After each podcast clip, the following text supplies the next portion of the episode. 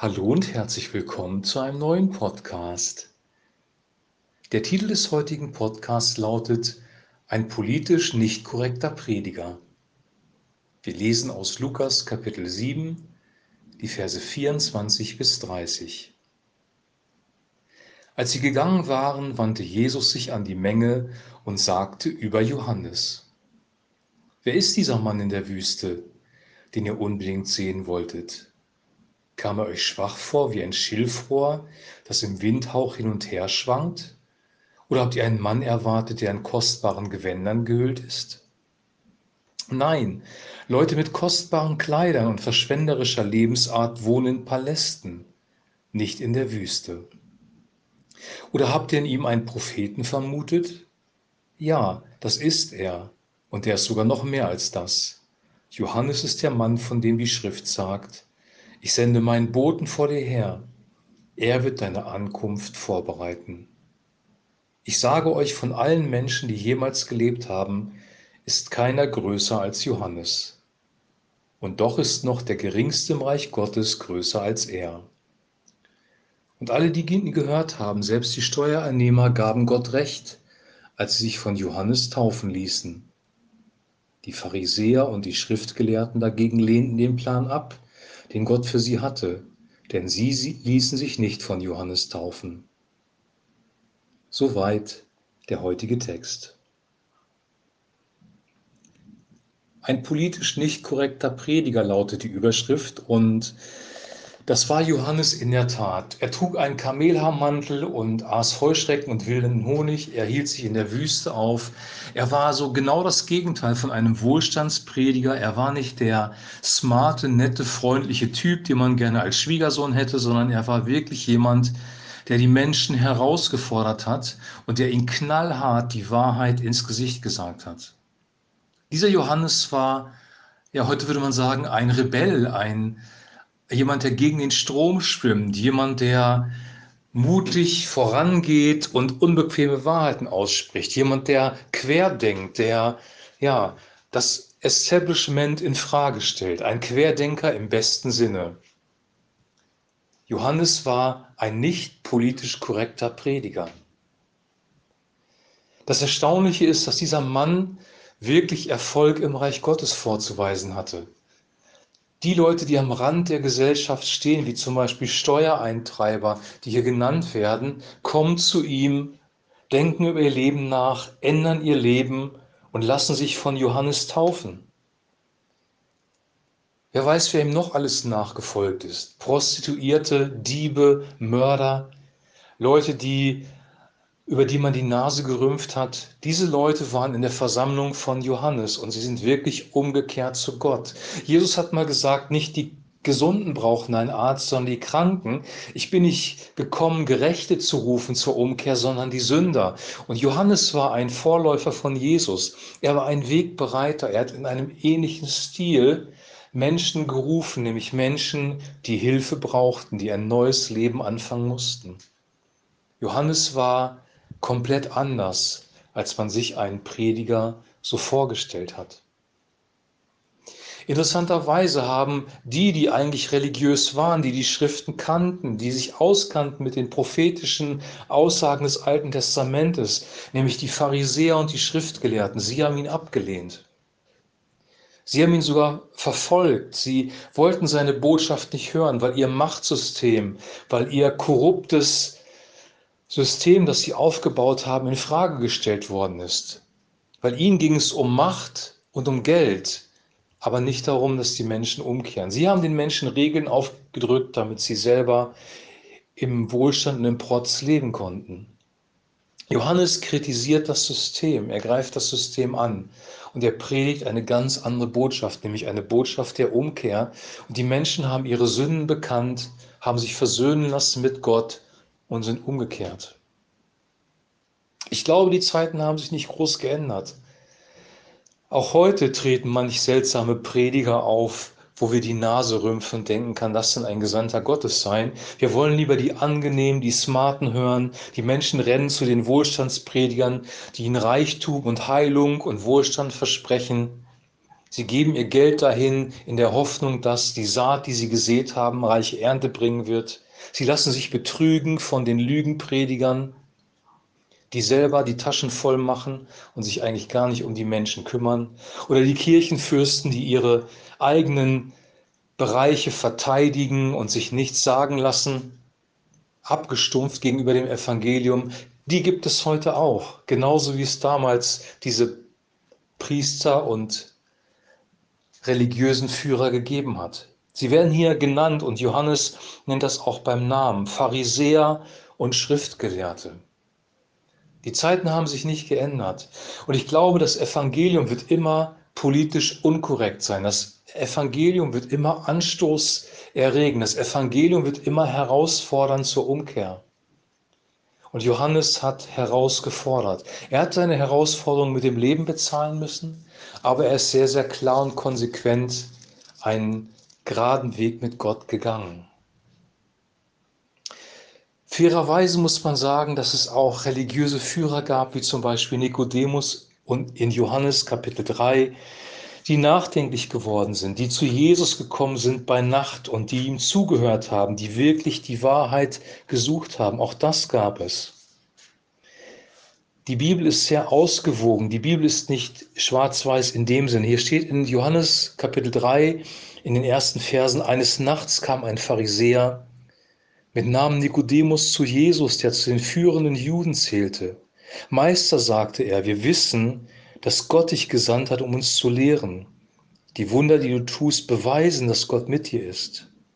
Dieser Nikodemus hatte erkannt, ja, Christus ist wirklich von Gott gesandt worden. Er ist wirklich ein besonderer Mensch. Diese Personen gab es auch, aber sie waren in der Minderheit. Nikodemus musste bei Nacht kommen. Er hat dann mit Jesus einen Kontakt gehabt, er hat mit Jesus gesprochen und Jesus hat ihm geistliche Weisung gegeben.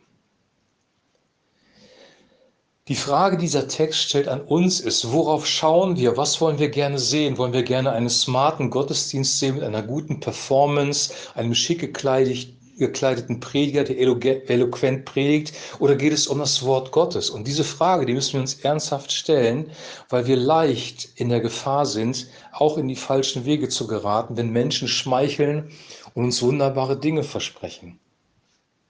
Diese Gefahr ist immer gegeben. Johannes war jemand, der herausgefordert hat. Und diese Herausforderung von Johannes war aber keine Herausforderung aus Rebellion, aus grundsätzlicher Rebellion, aus einer zerstörerischen Geisteshaltung heraus, sondern diese Herausforderung von Johannes, sie hat Leben gebracht und sie hat die Menschen zurückgebracht zu Gott. Wir müssen uns die Frage stellen, wo sind die Prediger, die herausfordern, die zu Gott zurückrufen und auch zu Gott zurückführen? Wo sind die Gemeinden, in denen sich Prostituierte, Drogensüchtige, Alkoholiker, Diebe, Korrupte und Leute am Rand der Gesellschaft bekehren? Wo sind die Gemeinden? Haben wir es uns nicht zu bequem eingerichtet in unseren Kirchen und Gemeinden? Wir wollen einen netten Gottesdienst haben, einen schönen Kinderdienst, einen wunderbaren Lobpreis, aber wir wollen in unserer Ruhe nicht gestört werden. Johannes war ein Störer, der der die ganze Gesellschaft aufgemischt hat und der zu einem Neuen aufgerufen hat. Und ich glaube, dass wir diese Johannisse wieder brauchen, noch in der heutigen Welt. Leute, die klar die Wahrheit sagen, die Missstände beim Namen nennen und die aufrufen zur Umkehr zu Gott. Du und ich, auch unsere Gesellschaft, wir müssen umkehren zu Gott, weil wir sind auf einem falschen Weg. Johannes ruft auch heute noch, Kehre um zu Gott. Lass dich taufen, bring dein Leben mit Gott in Ordnung. Steige aus aus deiner Bequemlichkeit, steige aus aus deinem bisherigen zerstörerischen Lebensstil. Ist eine radikale, herausfordernde Botschaft. Christus nachzufolgen bedeutet, sein Kreuz auf sich zu nehmen täglich und ihm nachzufolgen.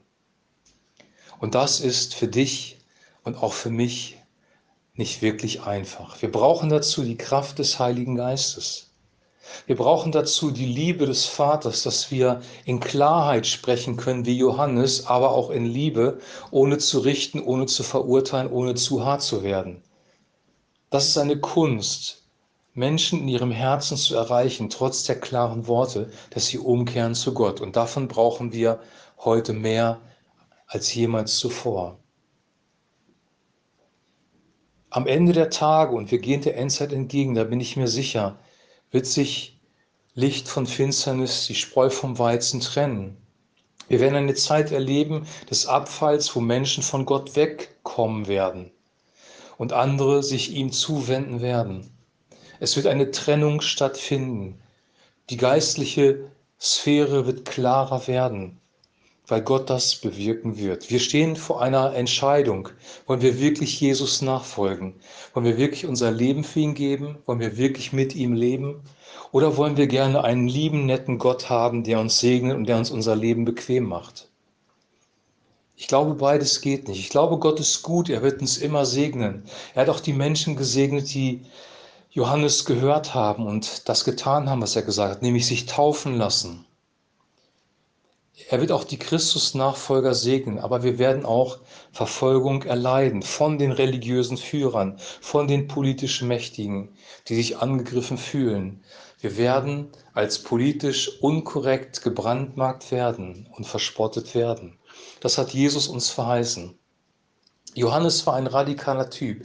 Wir haben im letzten Podcast darüber gesprochen, dass nochmal klar gemacht wird, wer Jesus wirklich ist. Johannes stellt ja die Frage, bist du der, der kommen soll? Oder sollen wir auf einen anderen warten? Und dann wird klar, ja, dass Christus das Evangelium verkündet, dass er Kranke gesund macht, Blinde sehend macht, dämonisch Belastete freisetzt, Zeichen und Wunder, tut. Es wird immer sehr betont, wer Jesus Christus ist. Und heute wird betont, wer Johannes der Täufer ist.